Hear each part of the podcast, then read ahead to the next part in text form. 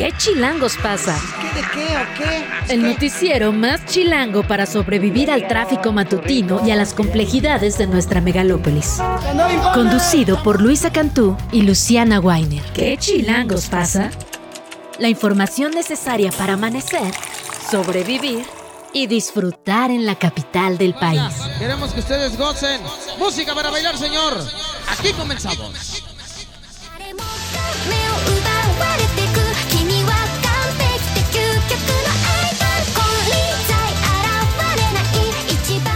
Las 7 de la mañana con 2 minutos. Hoy es jueves 14 de diciembre. Esto que está escuchando usted es el opening del anime Oshi no Ko. La autora es Yoasabi, idol precisamente de este anime y fue la canción más buscada durante el 2023. Nos deslindamos de lo que diga porque honestamente no tenemos idea. Pero venció a artistas como Peso Pluma, como Taylor Swift, como Bad Bunny. El anime... Taylor quiso arrancar este noti, pero no pudo. Sí, no, ya tuvo suficientes durante el 2023. Sí, sí, la verdad, sí. Un abrazo a Fer Guzmán. Y eh, entonces nos vamos con esto porque hoy precisamente vamos a estar hablando de lo más buscado, sobre todo por las personas mexicanas durante el 2023. Sin spoilers, otra vez la solidaridad marca al territorio mexicano. Buenos días, Luciana Weiner. Buenos días, Luisa Cantú. Oye, me hace acordar de esta canción. ¿Tú no jugabas al, jueguito este electrónico que te parabas y bailabas? Tenían, te decían los pasos. Ahí, por ahí alguien dice que sí. Ay, sí. Luisa Cantú, no, no nunca no, pasó. te manejo Bueno. esa situación, pero Usted de- cuéntenos del otro lado si de pista jugaba- de baile, o sea, en los Era una pista de baile, entonces te y decía para arriba, para abajo. Ah, Danita me Ah. jugó, Danita me jugó. Para arriba, para abajo, para el costado, y entonces uno iba así Ay, la canción iba cada vez más rápido. Sí, y eran canciones muy peculiares también, la verdad. O sea, Ten cuidado porque si hay un público fiel que defiende a sus justo Viva artistas, idols, exacto. Y bueno, ¿has visto alguna vez este anime? no, no, Ah, ahí, yo ahí sí que te la debo, Esta pero redacción necesita sumarse a esas búsquedas de Google. definitivamente. Pero bueno, estas son búsquedas. A ver, esta canción es la más buscada a nivel internacional. Lo que te vamos a platicar hoy es de lo mexicano, que hemos estado alineadas, la verdad, ¿eh? En materia de música, digo, no quiero hacer spoilers, pero los primeros al menos cuatro han iniciado este programa. Así es. Así que Sí, estuvimos ahí en trends. en el trend. Sí somos chavas, sí somos chidas y ahora está comprobado científicamente. Si fueras chava y chida no tendrías que decir eso, odio decírtelo. Pero bueno, sin duda nos fue mejor en esta redacción el año que a muchas cámaras. Vamos a estar Uy. hablando de eso. Por lo menos se lograron consensos de qué canciones poner. Exacto, No así en la. Cámara Local con el tema de la fiscal Ernestina Godoy. Se quedó congelado el asunto, así que no sabemos qué va a pasar. Tronaron la sesión, tronaron la sesión y va a empezar, o sea, se supone que hoy a las 9 de la mañana se iba a retomar, pero el tema no está enlistado, no se va a hablar de la Es que, de ¿qué fue la primero? ¿Tronaron la ratificación o tronaron la sesión? Porque. Ah, bueno, la tronó rati- no tenían los ratificación, votos. Morena tronó la, la sesión ahora, sí. O sea, no tenían los votos, pues, pero eso ya se sabía, pero en lugar de, pues, asumir que no tienen los votos, votar y que se, no se ratifique, pues decidieron y la hicieron larga. Las redacciones estuvimos muy divertidos y divertidas ahí. No sé si divertidos es la palabra que yo usaría, pero No, de que era estuvimos irónico, al pendiente. Ay, sí, yo siento que tienes un humor muy oscuro. Ah. Pues sí, efectivamente estuvimos siguiéndola hasta largas horas. Digo, todas las sesiones, la verdad es que en Cámara de Diputadas y Diputados con em, el juicio, bueno, la, el desafuero más bien para Uriel Carmona, Sí. para que pueda ser entonces juzgado. El tema en el Senado de la terna. La verdad es que en el único lugar donde hubo noticias fue en San Lázaro. Lo vamos a hablar un poquito más adelante. ¿Te En parece si empezamos? Venga. Ya lo decíamos, el Senado de la República no alcanzó un acuerdo para designar a la ministra de la Suprema Corte de Justicia, que ocupará el lugar que dejó Arturo Saldívar, por lo que la designación la hará de manera directa el presidente de la República. Durante la sesión del periodo ordinario que se extendió hasta la madrugada, se realizó la votación. Se entregaron 121 sobres con 54 votos para Lenia Batres, 16 para Berta Alcalde y 2 únicamente para Heréndira Cruz Villegas. Además, 49 votos fueron en contra de la terna.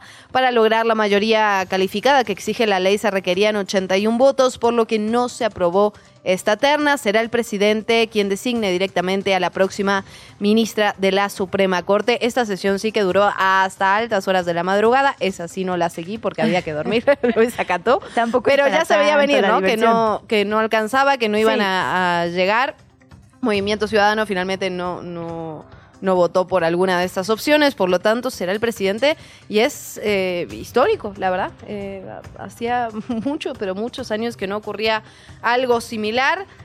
Y en general lo habíamos platicado aquí con, con la doctora Jimena Medellín, ¿no? Esta decisión directa pues no es lo deseable cuando estamos hablando de una ministra o un ministro de la Suprema Corte de Justicia, pero no se acordaron los consensos una vez más.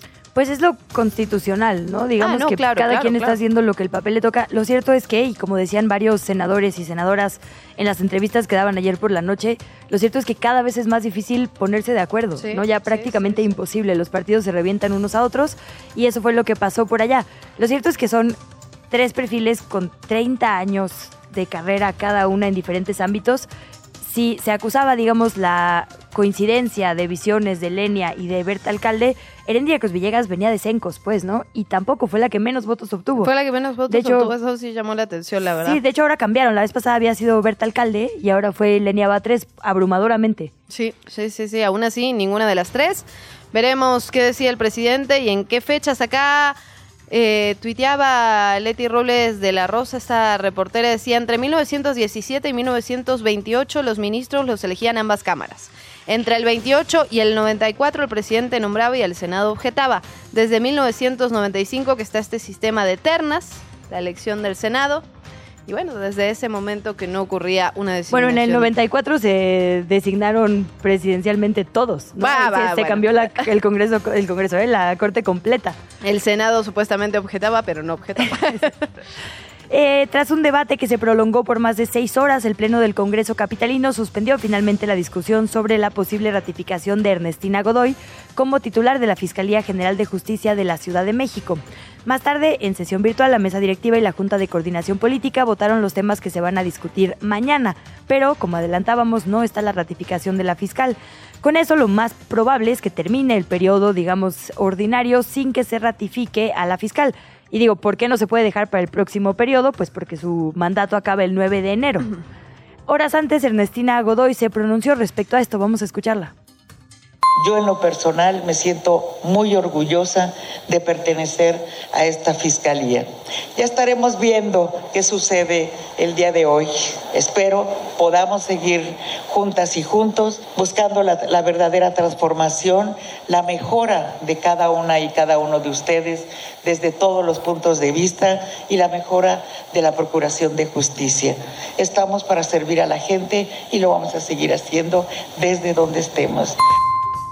También habló al respecto el jefe de gobierno, Martí Batres, que recordemos también avaló esta ratificación. Y la verdad, va a ser, a mi punto de un costo muy elevado. Porque todos los votaron cuando se aprobó a la fiscal, cuando se le nombró. Pero la razón son las investigaciones que se hicieron sobre la corrupción inmobiliaria. Votar en contra de la aprobación de la fiscal, de la ratificación de la fiscal, va a representar un costo muy elevado.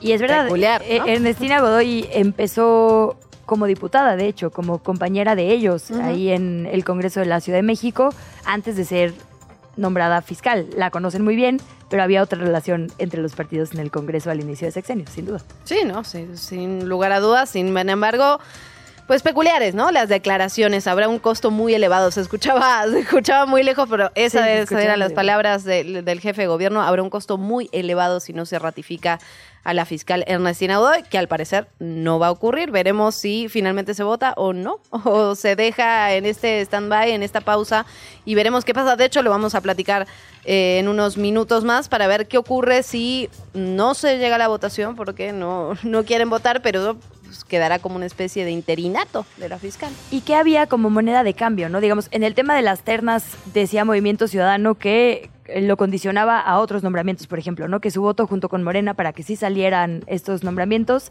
eh, tenía que ver, por ejemplo, con que también se nombraran a las dos vacantes del Tribunal Electoral, Ajá. o eso dijeron, ¿no? Como que había, digamos, algo que se entendía por negociación. En este tema del Congreso de la Ciudad es no porque no quiero y sí porque sí quiero, ¿no? Como que no hemos entendido exactamente dónde está la discusión. De un lado dicen es que Ernestina Godoy, eh, presuntamente o según una investigación, bueno, la dependencia de su cargo espió a ciertos personajes Y del otro lado dicen, en realidad es una venganza por haber abierto carpetas de investigación por corrupción inmobiliaria contra el grupo político del PAN que está en el Congreso. Y los altos niveles de impunidad, ¿no? Finalmente era lo que, lo que platicamos, independientemente de los partidos, hubo varias movilizaciones de víctimas, de familiares de víctimas, que obviamente no estaban de acuerdo con el trabajo que ha hecho la fiscal. Que también hay unas que sí, hay que decirlo. O sea, sociedad civil ha hablado en su favor y en su contra. Y lo cierto es que la reforma que transformó la Procuraduría en la Fiscalía puso un candado, a diferencia del federal, que de hecho Hertz quitó, eh, Hertz Manero, pero tiene un mecanismo ciudadano, digamos, ¿no? Que tiene a 11 integrantes y 8 votaron en favor. Lo cual también, pues, ¿para qué vas a poner un mecanismo que al final no vas a escuchar como Congreso? Sí, ahora bien, la verdad es que el, el Consejo Ciudadano, y, lo hemos platicado en su momento, y hemos, hemos platicado con personas del Consejo. Ciudadano, con su presidente, tiene un componente ciudadano bastante bajo. ¿Por qué? Esa- ¿Pero eh, por qué? Esa es la verdad. Habían dicho que habían recibido una cantidad de correos, no se pudo comprobar esa 29 situación, es decir, Sí, lo que digo es que Digamos- ese mismo Congreso aprobó este mismo sí, grupo de personajes ciudadanos, ¿no? O sea, es lo que digo, como, si no les vas a creer, entonces no los pongas. Pero si ya los pusiste, pues entonces como que entra en contradicción esta parte. Y Eh, vamos a hablar al respecto. exactamente, vamos con, a el, hablar al respecto. con el PAN, de hecho, porque tenemos a Morena del otro lado para el tema de la... eh, del juicio, de, eh, bueno, que es, es que se Eh, dice erigió, ¿no? De cómo sí. se erigió, digamos, la Cámara de- para... Se erigió como jurado de procedencia, exacto. Para la... el proceso de desafuero del fiscal de Morelos. Para allá vamos, de hecho. Para allá vamos.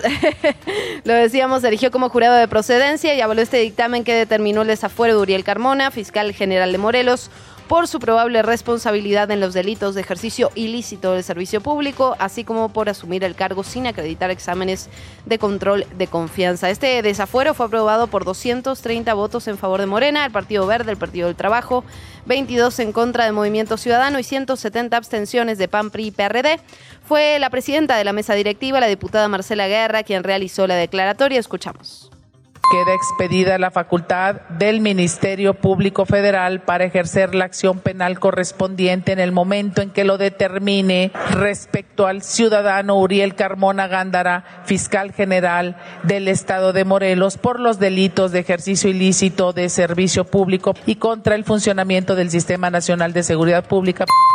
Y la Cámara de Diputados, como órgano acusador, no juzga, digamos, al implicado, solo elimina el fuero constitucional para que posteriormente Carmona pueda ser juzgado en caso de que se considere que existen elementos para suponer su probable responsabilidad. Lo cierto es que es una acusación bastante débil, ¿no? No, Sí. no se le, digamos, la fiscalía no pidió el, el juicio de desafuero por delitos como encubrimiento de feminicidio o presuntos vínculos con el crimen organizado, como se le había acusado, digamos, anteriormente. Se está pidiendo el desafuero por algo que, pues, no, no necesariamente es un requisito, como la misma defensa decía. El Congreso sí consideró cuando lo votó que tenía los requisitos suficientes. Entonces, como que quitarle el fuero por eso puede ser algo que fácilmente se pelee en la Corte, como ya sucedió una vez, y el precedente es que la Corte dijo, bueno, quien tiene voz es el Congreso estatal, En completamente en control de Carmona, ¿no? Ajá, ajá, en efecto.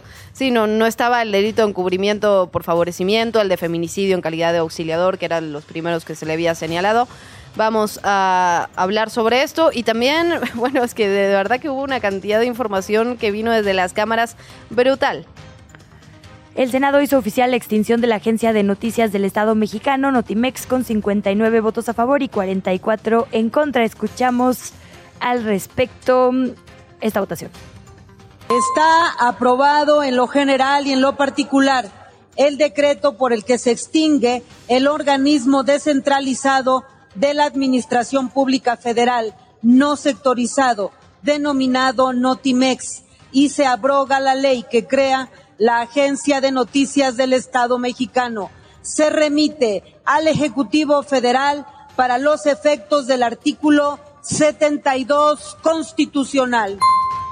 El presidente de la Comisión de Radio, Televisión y Cinematografía del Senado, el morenista José Antonio Álvarez, aseguró que se va a garantizar la liquidación de los 86 periodistas y empleados que conforman la redacción de esta agencia. Notimex había funcionado en México desde 1968. Se fundó en el contexto de la celebración de los Juegos Olímpicos de México, siguiendo el modelo de otras agencias de medios públicos, como por ejemplo F de España o la BBC del Reino Unido. Y el Senado de la República aprobó también por unanimidad, 97 votos, la reforma que busca acotar el uso de la fuerza por parte de policías y militares con el fin de evitar abusos y salvaguardar la vida de las y los ciudadanos.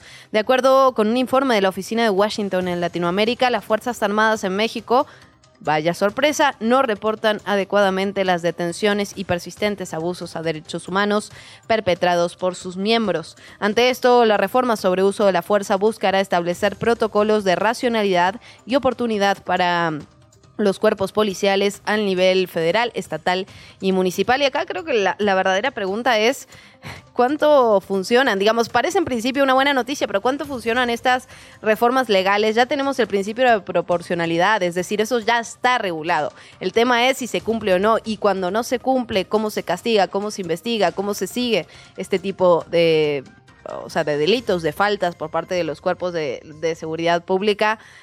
Las leyes, pues ya están ahí, la mayoría, la verdad.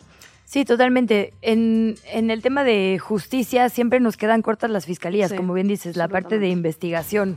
Y justamente cuando justo hay cuerpos que ni siquiera son juzgados por lo civil, sino en sus propias cortes, pues se reduce todavía más ese índice. Y en otra nota, un juez federal concedió otorgarle una nueva suspensión provisional a Néstor Isidro Pérez, mejor conocido como El Nini, a quien se identifica también como presunto jefe de seguridad de los Chapitos. Esto significa que Néstor Isidro no podrá ser extraditado todavía a los Estados Unidos, todavía hasta el próximo 3 de enero. En el 2024 se va a llevar a cabo la audiencia incidental en su contra. Ahí se resuelve si se le va a conceder esta suspensión definitiva o no al Nini. En caso de que si se le conceda una suspensión definitiva, no podrá ser entregado ni deportado a los Estados Unidos. El día 19 de ese mismo mes habrá una audiencia constitucional. Seguimos con información internacional. La Cámara Baja de Estados Unidos, de mayoría republicana, aprobó este miércoles formalizar la investigación de juicio político contra el presidente Joe Biden. Biden obviamente reaccionó a esto con un comunicado poco después de la votación y dijo que en lugar, cito textual, en lugar de hacer cualquier cosa para ayudar a mejorar la vida de los estadounidenses, se centran en atacar con mentiras. También expresó que en lugar de hacer su trabajo en las acciones urgentes, están optando por perder el tiempo con lo que llamó ese truco político. Lo cierto es que sí suena, es como, como lo mismo que pasa aquí. Sí, digamos, em, tienen un poco de razón todos. Efectivamente hay algo que huele muy mal, pero no es que sea ilegal, ¿no? Hunter Biden es contratado por ciertas empresas eh, de- que explotan recursos naturales como consultor sin ningún tipo de Sí. crédito, antecedente, talento al respecto. Experiencia. sino un papá que resulta ser Vicepresidente. vicepresidente y luego presidente de los Estados Unidos para ser consultor en países como por ejemplo Ucrania, donde también Estados Unidos tiene un fuerte interés porque tiene muchísimos miles de millones de recursos invertidos. Pero nada de esto es ilegal. Se ve muy mal, sí, que una empresa lo contrate como consultor y él cabildee siendo hijo de un presidente que toma decisiones, cosas para empresas, pero no hay nada en la ley que determine que eso no se puede hacer, pues. Sí, no, absolutamente. Entonces- Ahora bien, este proceso normalmente termina en la nada, ¿no? También hay que decirlo, es, una, es un, un tire y afloje político como lo vemos en todos lados, por cierto. Vamos con información de las candidatas presidenciables. Claudia Sheinbaum, de Sigamos Haciendo Historia, de Morena PT y El Verde Ecologista, estuvo por Guaymas, Sonora. Escuchamos lo que dijo por allá en su gira del norte. hay obras de infraestructura que históricamente no había habido en México. Por ejemplo, el puerto de Guaymas. ¿Cuándo había habido una inversión como lo que hay ahora con el presidente aquí en el puerto? Nunca. ¿Cuándo había habido? Sí, habían dicho muchos gobernantes que iban a hacer una carretera de Guaymas a Chihuahua. Pero ¿cuándo habían iniciado esa construcción? Ahí voy a meter mi cuchara porque mi familia es de Guaymas, Sonora. Y tengo que decir que ese malecón, ese malecón tiene muchas áreas de oportunidad. O sea, ese era un malecón chiquito con vista al mar, ahora es un Ajá. bloque de cemento grande. Pero bueno, de que hubo infraestructura, hubo infraestructura. Después va a Sinaloa. Ahora sí que el y- mal gusto no es delito. Sí, o sea, como que pusieron unas rampas como para patinadores y así, unos como unas casitas para los pescadores, o sea, sí se necesitaba, pero con ese calor, pues muy rara vez hay gente a esa Claro, hora claro. y pues la verdad estaba más bonito tener el mar enfrente que un bloque largo de cemento. Pero eso es un juicio absolutamente personal, seguro la gente de Guaymas tiene otra opinión. Eh, la precandidata a la presidencia va ahora a Sinaloa eh, el día de hoy y después Topolobambo más bien, ahí va a ir a Topolobambo, a Guasave y a Nabolato para reunirse con más simpatizantes, porque recordemos que todavía el día de hoy se supone estamos en pre-campaña. Absolutamente del otro lado, por cierto, la principal apuesta del bloque opositor, liderado por Xochil Gálvez, eh, dicen que su apuesta, su propuesta es la desmilitarización paulatina del país. Esto se plantea en el documento Plataforma Electoral Común de la coalición, que ya fue registrado ante el INE. Allí se propuso transformar la Guardia Nacional en Guardia Civil bajo el argumento de que las actividades de investigación deben ser realizadas por un ente completamente civil. También se propone aumentar recursos para la Policía Federal Ministerial y la Agencia de Investigación Criminal. Como parte de su gira de precampaña, Xochil Gálvez viajó a Morelos. Escuchemos parte de lo que dijo. el resultado de una estrategia, es el resultado de una estrategia que eh, le apostó a los abrazos. Es una estrategia fallida en materia de seguridad. Los delincuentes, eh, estamos viendo lo que pasa en Petatlán ahora con los drones, lo que pasó en el Estado de México, en Tezcaltitlán, Estado de México.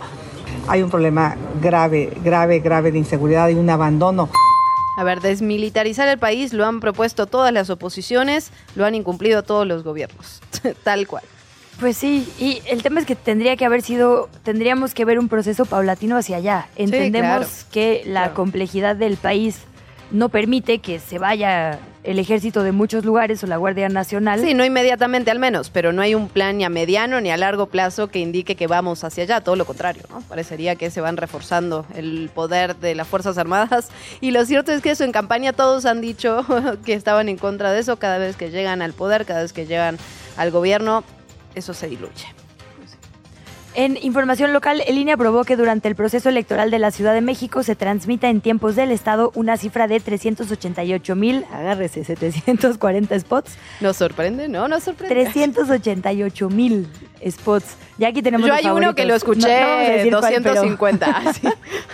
hay algunos que de Son- verdad sí son pegajosos, o sea, hay que darles que hay, hay unos, unos que buenos, tienen buena hay unos buenos, hay otros que ya no, no puedo con ellos, pero aparte como que están pautados uno tras otro. Sí, tras te otro. ponen tres. Y a la claro, tercera vez es como de... eh, te entra por el PRI, por el PAN y por el PRD, te entra por el verde, por el PT y por Sí. Morena, entonces tres veces el mismo. En fin. Bueno, estos 388 mil se van a dividir entre precandidatos, precandidatas de los partidos, así como aspirantes independientes a los cargos de elección popular. De acuerdo con la legislación, en la etapa de pre-campaña, que recordemos termina el próximo 3 de enero, los anuncios tienen que estar dirigidos a la militancia partidista. O sea, hacen el anuncio y luego dicen mensaje dirigido a simpatizantes Sí, del partido sí, sí. X. Y uno ya no lo puede desoír, la verdad. Y menos si te lo ponen tres veces seguidas. Todos los spots tiene, que tiene contemplados el INE serán transmitidos en las cerca de 70 estaciones de radio y televisión que tienen su impacto mediático en la capital del país. La entrevista. ¿Ya estás grabando? 7 de la mañana con 30 minutos, como le adelantamos, vamos a platicar con el diputado de Morena, Hamlet García Almaguer, sobre esta decisión de quitarle el fuero al fiscal de Morelos, Uriel Carmona, sobre la acusación que hace la fiscalía y lo que podría venir en cuanto a este procedimiento legal. Bienvenido, diputado, muchas gracias por tomarnos la comunicación. Buenos días. Buenos días Luisa, buenos días Luciana y a toda la audiencia de Radio Chilán. A sus órdenes. Muchísimas gracias por estos minutos, diputado. Pues eh, un poco lo que veníamos platicando era justamente de esta decisión o este procedimiento de quitarle el fuero, pero no por lo que se había dicho en un inicio, es decir, no directamente relacionado con el feminicidio de Ariadna, sino por exámenes de control y de confianza. Eh, ¿Por qué se da esto? ¿Por qué hacerlo de esta manera? Parecería que es mucho más endeble que podría hacer que se caiga en el futuro cuando las acusaciones iniciales, digamos, estaban relacionadas con encubrimiento de un feminicidio directamente, diputado. Ok, bueno, explicarle a la audiencia, cuando cualquier ciudadano es acusado por una fiscalía ante un juez, se le asigna inmediatamente una audiencia inicial, una audiencia de control. No ocurre lo mismo con un servidor público de alto perfil que goza de inmunidad procesal, que comúnmente se llama fuero. Entonces, la Cámara Federal había determinado hace un par de años que en este caso no existía fuero federal para el fiscal Uriel Carmón. Y la Suprema Corte de Justicia de la Nación dijo que sí, que sí tenía fuero federal y que en todo caso le correspondía a la Cámara pronunciarse. Eh, a través de este procedimiento no, puede determinar la Cámara si una persona es inocente o es culpable. Simplemente la deja en el mismo estado que se encuentra cualquier ciudadano. O sea, Sí. para enfrentar directamente ante el juez esta audiencia. Ahora, cuando a una persona, a un servidor público de alto perfil, se le retira el fuero, puede ser acusada no solamente por el proceso que presentaron ante la Cámara de Diputados, sino por cualquier otra carpeta, sea a nivel local o federal. Lo que estoy diciendo con esto es que no necesariamente el caso del feminicidio va a quedar impune o no se va a perseguir a través de la Fiscalía de la Ciudad de México. Por el contrario, al haberle retirado el fuero es para todos los efectos. No se te retira el fuero por un caso o por otro, sino que te deja en el mismo estado que todos los ciudadanos. Diputado, pero ahí, por ejemplo, ¿no podría el fiscal, lo digo porque ayer que escuchamos a su defensa decía, bueno, es que en el Congreso el, en las, los requisitos, digamos, que se exige para el puesto, para el fiscal estatal en Morelos, no está establecido que tenga que haber pasado los exámenes de confianza, sino posterior. Entonces no podría, digamos, pelear el fuero porque localmente esto no es algo que sea tan válido como, por ejemplo, sí los otros delitos. Pues va a ser un tema de acomodo de los procesos y plazos. Todo va a suceder muy, muy rápido porque el artículo 135 de la Constitución local del Estado de Morelos, en su último párrafo, establece que para procesar penalmente al fiscal general del Estado, al auditor superior, a los magistrados en materia administrativa, a los regidores, síndicos y alcaldes, no se requiere un procedimiento ante el Congreso local del Estado de Morelos, o sea que no tienen un fuero a nivel local. Entonces, entre tanto, que no tiene un fuero federal porque se lo retiramos ayer y que la constitución local dice que no tiene un fuero local, yo no veo una ventana para que un juez se pueda animar a, re- a devolvérselo, porque esa es una determinación soberana de la Cámara que, repito, no prejuzga sobre si es inocente o culpable, simplemente lo deja en el estado que se encuentra cualquier otro ciudadano. Ahora, sobre el caso específico de los exámenes de control de confianza, pues es una obligación de todo servidor público que está en materia de seguridad. Si alguna legislación a nivel local no está en sintonía con lo que se exige a nivel federal, no me parece correcto. ¿Y por qué eligen este caso para presentarlo en la Cámara, diputado? Es decir, ¿Perdón? entiendo que luego pueden prese- presentar otros delitos, pues, pero ¿por qué eligen este caso en particular? Creo que eso es lo que llama la atención. Ah, esa es una determinación de los fiscales. La Cámara no puede cuestionar por qué le están presentando un caso u otro. Ok. ¿Y cuál es la ruta entonces, eh, diputado? Ahora ya no tiene fuero en lo federal, como bien nos explicabas, no está el impedimento para juzgarlo, bueno, para perseguirlo, digamos, en, en lo local. Entonces ahora las fiscalías tienen la vía libre para presentar el caso, ahora sí, ante un juez, ¿correcto? Eh, correcto. Todos los casos, por eso digamos. Ayer, Por eso ayer en la noche, bueno, en la tarde, mientras estaba discutiendo la ratificación de la fiscal Ernestina Godoy, tuiteó y ahí dice que su equipo jurídico estaba analizando los alcances de haberle retirado la inmunidad eh, desde el Congreso Federal. Yo creo que tiene la vía expedita para volver a intentar presentarlo ante un juez. Ahora bien, su defensa y él mismo, si, si no entiendo mal, decían que sí se requería que lo decida finalmente el Congreso local justamente por el antecedente que había ocurrido con Francisco García Cabeza de Vaca y el Congreso de Tamaulipas. Usted dice que esto no es así. La Constitución Federal en el artículo 111 dice que cuando se le retira el fuero a un servidor público de alto perfil, se remite al Congreso local para que se pronuncie. Pero cuando tú revisas la Constitución Política del Estado de Morelos, establece que no se requiere un pronunciamiento por el Congreso local. Entonces no es una mm, interpretación que se pueda adjudicar al orden federal, sino que el Congreso del Estado ya habló a través de su constitución, al decir aquí los servidores públicos no tienen fuero en este catálogo. Otros sí, los diputados, los magistrados del Tribunal Superior, el gobernador, por supuesto. Em, es una cuestión parecida a la que ocurriría con la Ciudad de México, porque la constitución local dice que ningún servidor público tiene fuero local. Se les reconoce fuero federal. Si a algún servidor público se le re- retirara el fuero federal, entonces no tendrían un soporte a nivel estatal. Entonces yo te diría, se requiere sí el artículo a nivel federal, pero también revisar lo que dicen las constituciones locales. Hamlet, perdón tantas preguntas técnicas, pero como comprenderás, vale la pena entenderlo a, a cabalidad. Entonces, porque el, el delito por el que se le está acusando ahorita, que es no haber pasado, bueno, no- ni siquiera sé si es un delito o un incumplimiento, a- ahorita tú nos dirás, no haber pasado, no cumplir, digamos, con estos exámenes de confianza al momento de ser nombrado, no es necesariamente un delito, no, no es un delito que requiera prisión preventiva. Entonces no lo van a detener o automáticamente se activan las otras acusaciones anteriores, aunque por esas ya había salido. Es decir, ¿qué pasa, digamos, con cuántas investigaciones hay vigentes en este momento? ¿O se tienen que hacer nuevas? ¿Se pueden repetir? ¿Cuál es, digamos, su estatus eh, de investigación? No, tendrían que volver a presentarlas ante los jueces para que Mm. les otorguen estas audiencias y se libren las órdenes de, de aprehensión. Pero cuando te retiran el fuero es para todos los efectos, para todos los delitos, aunque la causa que haya motivado retirar el fuero sea un solo evento. Pero podría ser que la fiscalía no presente más acusaciones. Digo, lo veo raro, pero podría ser, digamos, la única acusación que la fiscalía tiene en este momento es esa, ¿correcto? Sí, esa es la que se presentó a nivel federal. Pero a nivel estatal, yo no sé qué tenga la Fiscalía de la Ciudad de México. Obviamente no va a haber Claro. una Fiscalía de Morelos, pues él es el, Sí. él es el fiscal. Claro, Y tampoco sé lo que existan otras fiscalías desconcentradas del orden eh, federal. Digo, esta ya es una determinación de las, de las autoridades correspondientes. Diputado, al final la discusión y lo que él ha alegado y su equipo jurídico desde el inicio es una persecución política. ¿Hay una persecución política? No, por eso lo he comentado en tres ocasiones y ayer lo dijo el diputado Jaime Humberto, el presidente de la sección instructora. La constitución es muy clara y también nuestra legislación en el Parlamento. Decidir sobre retirarle el fuero a un servidor público no prejuzga sobre si es inocente o culpable. Y lo he recalcado mucho porque lo que están alegando precisamente es esta persecución. Ayer lo dijo su abogado eh, Regino.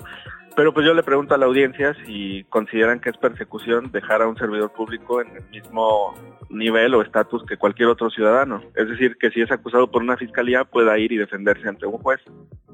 Para mí eso no es persecución, es un poco equilibrar la balanza y que pueda responder ante las autoridades, pero ahí va a ejercer su, su defensa adecuada. ¿eh? O sea, nadie le está privando, nadie le está determinando culpable, no es nuestra eh, atribución constitucional. Todavía tienen que las fiscalías que presentar ante el juez y los jueces van a determinar si es culpable o no.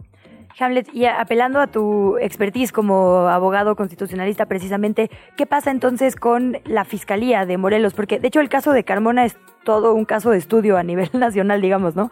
O sea, fue nombrado hace no sé cuántos años, si no me equivoco, pues más de una década, ¿no? Creo que 2006. Por ahí tú me corregirás. Em, tiene mucho tiempo en el cargo, incluso previo a las reformas que cambiaron las procuradurías a fiscalías. Es decir, es un caso verdaderamente, eh, pues que tenía muchas excepcionalidades. ¿Qué va a pasar ahora? ¿Se va a nombrar a alguien más? Eh, digamos, ¿en qué situación queda la fiscalía para la población de Morelos? Bueno, siempre queda un encargado de despacho a través de los vicefiscales, se mantiene ahí la operación de las instituciones de eh, procuración de justicia y en caso de que ya fuera procesado y sentenciado, pues el Congreso del Estado tendría que designar a un nuevo fiscal porque es evidente que no podría ejercer el, el cargo.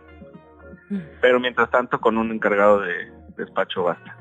Dije 2016, 2018, perdón. Sí, fíjate que ahí la interpretación, cuando se le cambia el nombre a un cargo, lo que han dicho los tribunales es que son cargos distintos. Si, si recuerdas, Lo- Lorenzo Córdoba era presidente del IFE y luego cambió y se volvió INE. Entonces lo que interpretaron es que no era el mismo cargo, aunque para efectos prácticos sí lo era. Entonces cuando tú le cambias el nombre a una institución, ya con eso es borrón y Ah. cuenta nueva para todos los efectos. Y ocurrió lo mismo en la Suprema Corte. Se quedaron ahí muchos años Mariano Azuela y otro otro ministro de la Corte en la década pasada.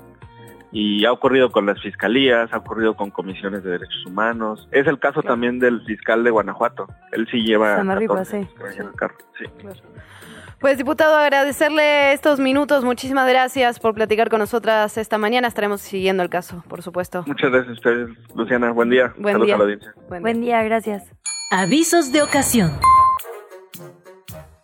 Vamos con los avisos del día. El Metrobús anunció que se van a realizar modificaciones en el servicio que ofrece a las y los usuarios, particularmente en la línea 4, porque ya se está instalando la romería navideña aquí en la capital. Va a afectar desde el lunes 11 de diciembre y hasta el domingo 7 de enero.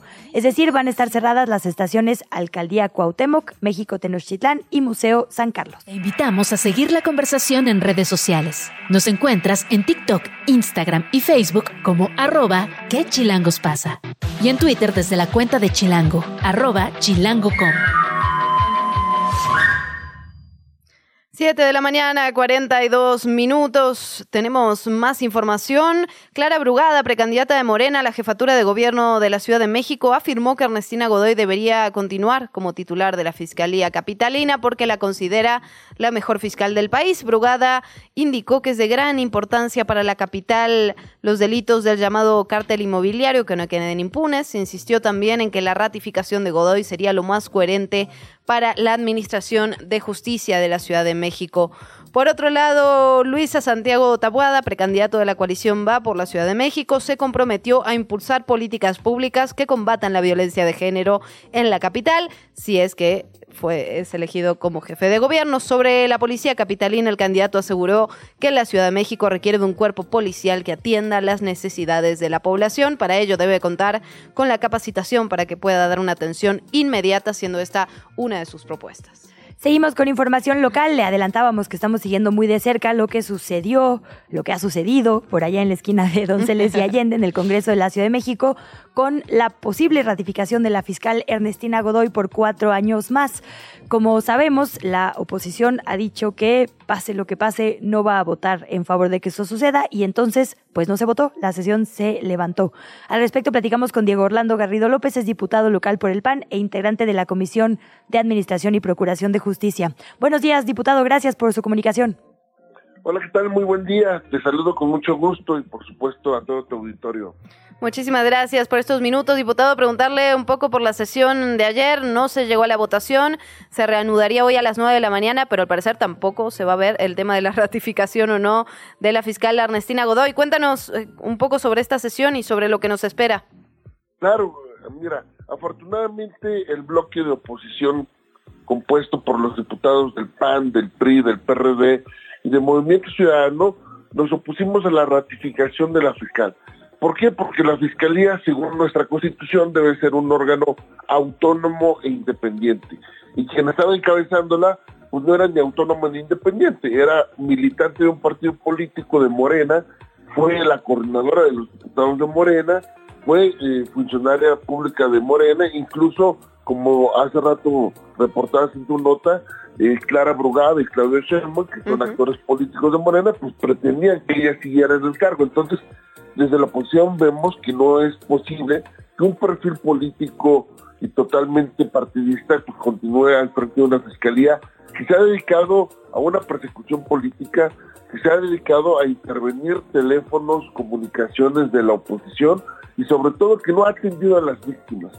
Por eso nos opusimos en el Congreso de la Ciudad y logramos frenar la pretendida ratificación de la fiscal. La fiscal va a salir el 9 de enero, ella ya termina sus cuatro años del periodo y tiene que ser ratificada por el Congreso sí o sí antes de esa fecha. Sin embargo, eso no sucedió ayer.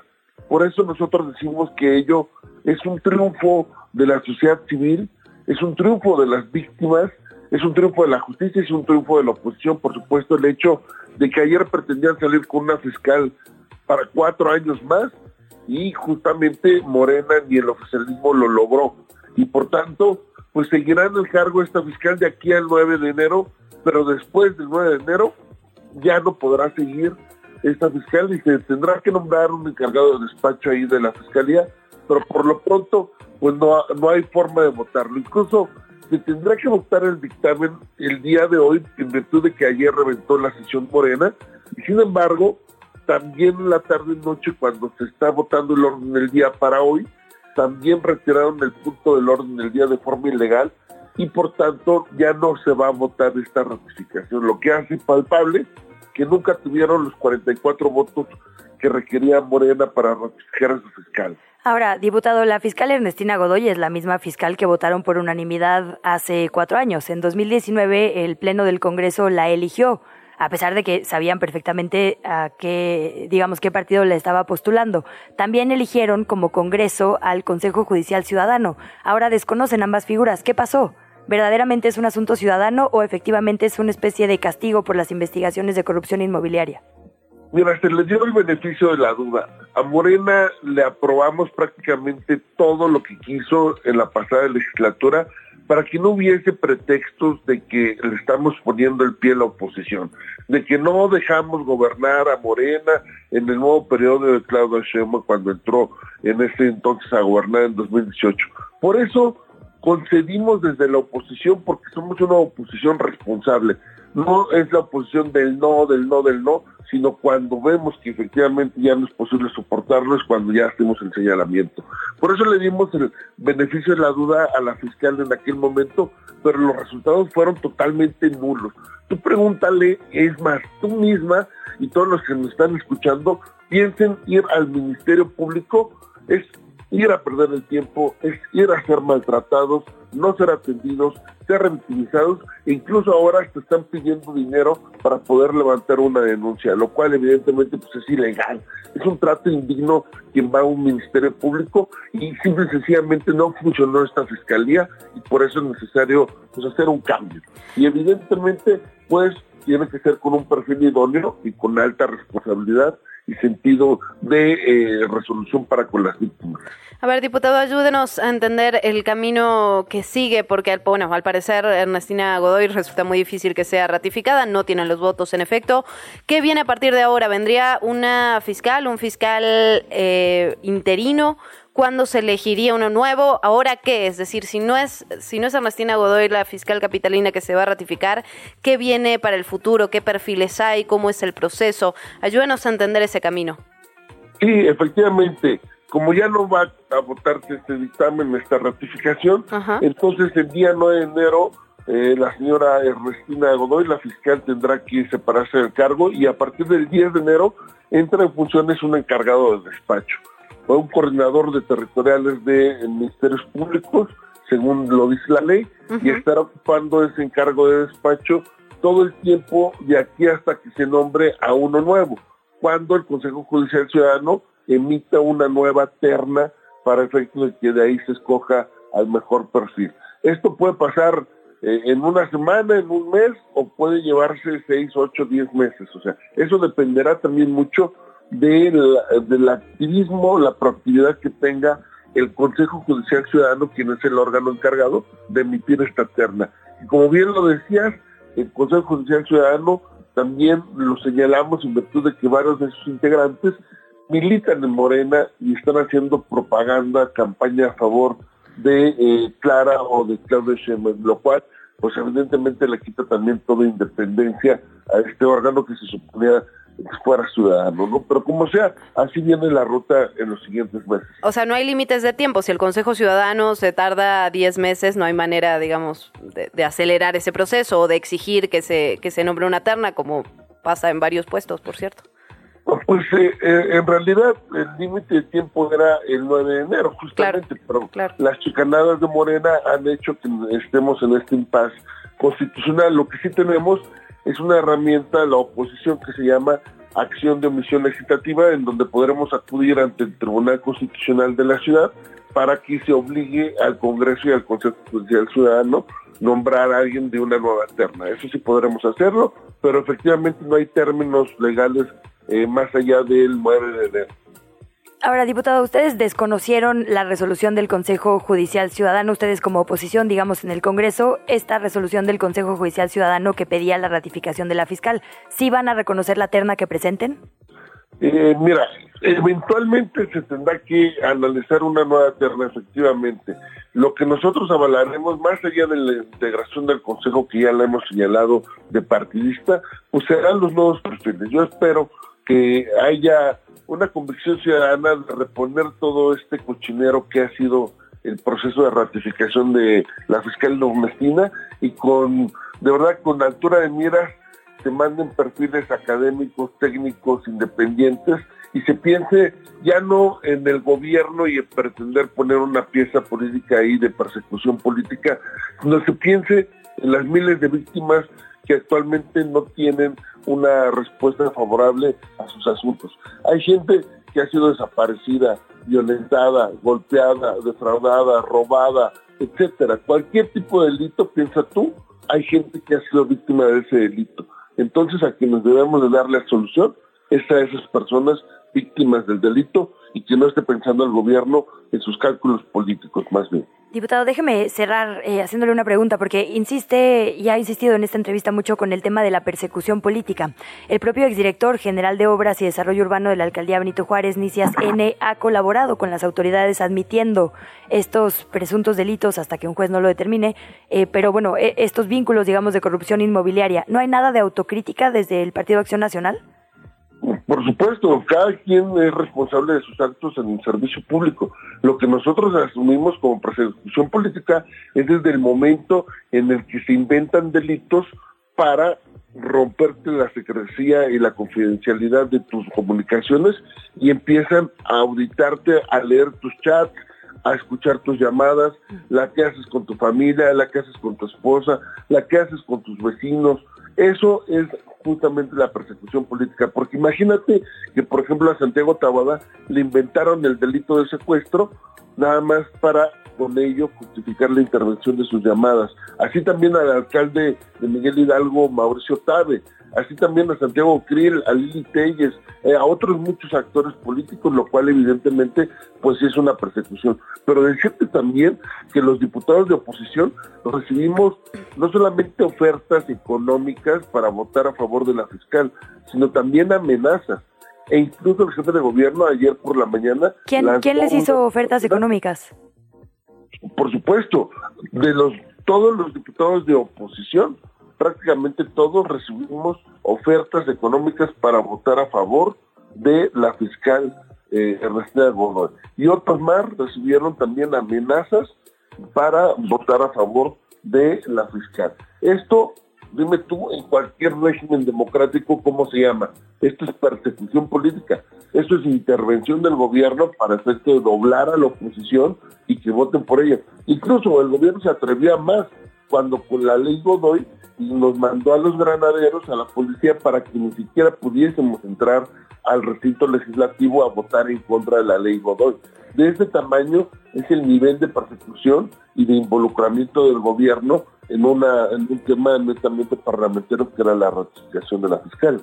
Pues, diputado, agradecerle estos minutos, esta conversación. Estaremos siguiendo el tema de cerca, por supuesto. Gracias, de verdad, y buen día. Buen día, tengan todos, estamos a tus órdenes. Muchísimas gracias.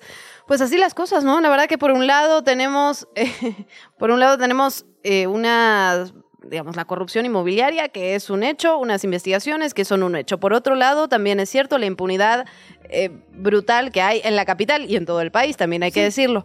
Y por otro lado, bueno, una sesión que se rompe y que parece que de todas formas, la verdad es que el panorama no se ve muy bien, porque si el Consejo Ciudadano es quien tiene que mandar la ternas y eh, tiene como tantas otras ternas que no han querido mandar para el INAE, para el Tribunal Electoral, es decir, la verdad que parece que la fiscal se podría quedar como fiscal interina por tiempo indeterminado, tal cual. ¿Qué chilangos pasa? En los medios y en las redes sociales. Vamos a revisar lo que pasa en medios y redes sociales. Luisa Cantú, empezamos contigo. Voy a recomendar una columna de El Heraldo de México, es del colega Alejandro Sánchez, que escribe El ocaso del ocaso del PRD. No se cumplieron acuerdos y cada uno experimentó lo que ellos llaman la traición de su presidente.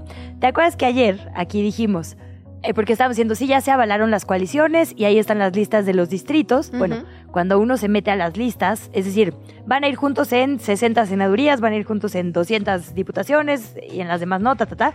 Bueno, tienen que registrar también qué partido está en qué fórmula, ¿no? Claro. ¿A quién van a poner? Bueno, alguien ya se dio a la tarea. Bien. Y Bien por ese alguien.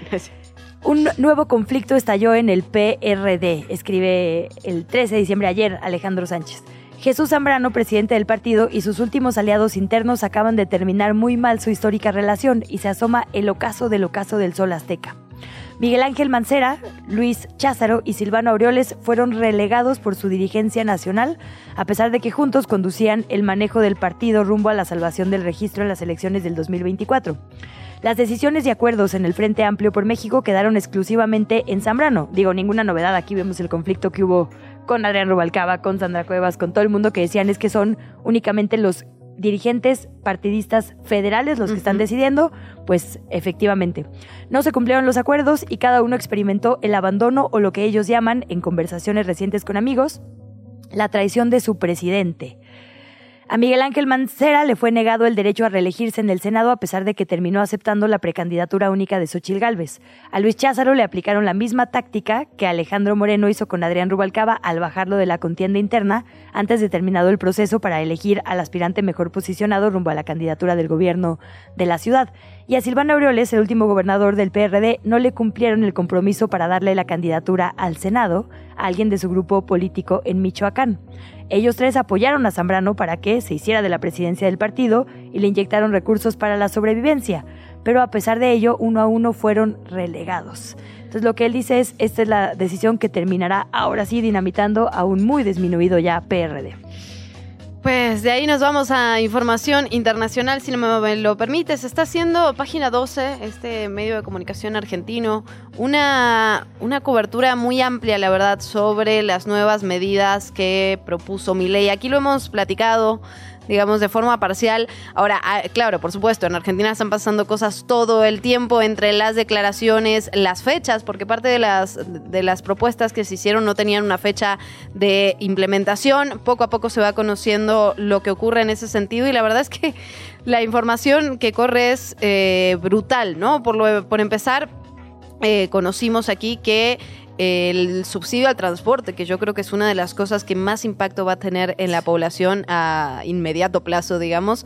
No se va a quitar el subsidio todo, se va a quitar un 35%, que aún así implica un, una suba en el transporte muy, pero muy significativa. Por otro lado, el ministro de Economía dijo que la inflación en diciembre va a ser sustancialmente más alta que en noviembre. Ahora bien, en noviembre la inflación mensual, ¿eh? O sea, recuerda que aquí vemos inflación anual. Allá mensual 12.8% fue en noviembre. Y esto va a ser sustancialmente más alto en diciembre, si- según las propias autoridades. Eh, por otra parte, se estatizó una, una deuda privada, es decir, eh, parece, parece increíble, pero tenemos acá el minuto a minuto de todo lo que va ocurriendo, esta, esta eh, anuncio del aumento en un 60% en los impuestos. Justamente lo que está haciendo el gobierno es tratar de incrementar la recaudación y eliminar o, o digamos, disminuir al mínimo el gasto del Estado. En el único caso que se aumenta es en, ya lo decíamos, un aumento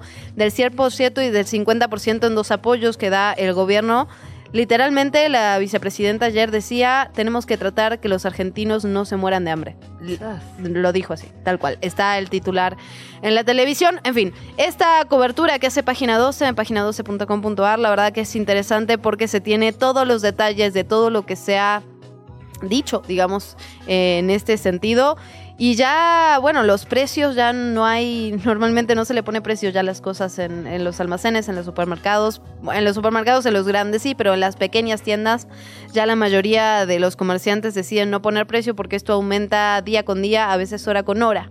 Me recuerda un poco a los lo que me contaba mi abuela, ¿no? En el periodo cuando ella tenía 20, 30 años que decía que salía de cobrar e iban directamente al supermercado a gastarlo todo porque la inflación, digamos, aumentaba los precios cada media hora o una hora.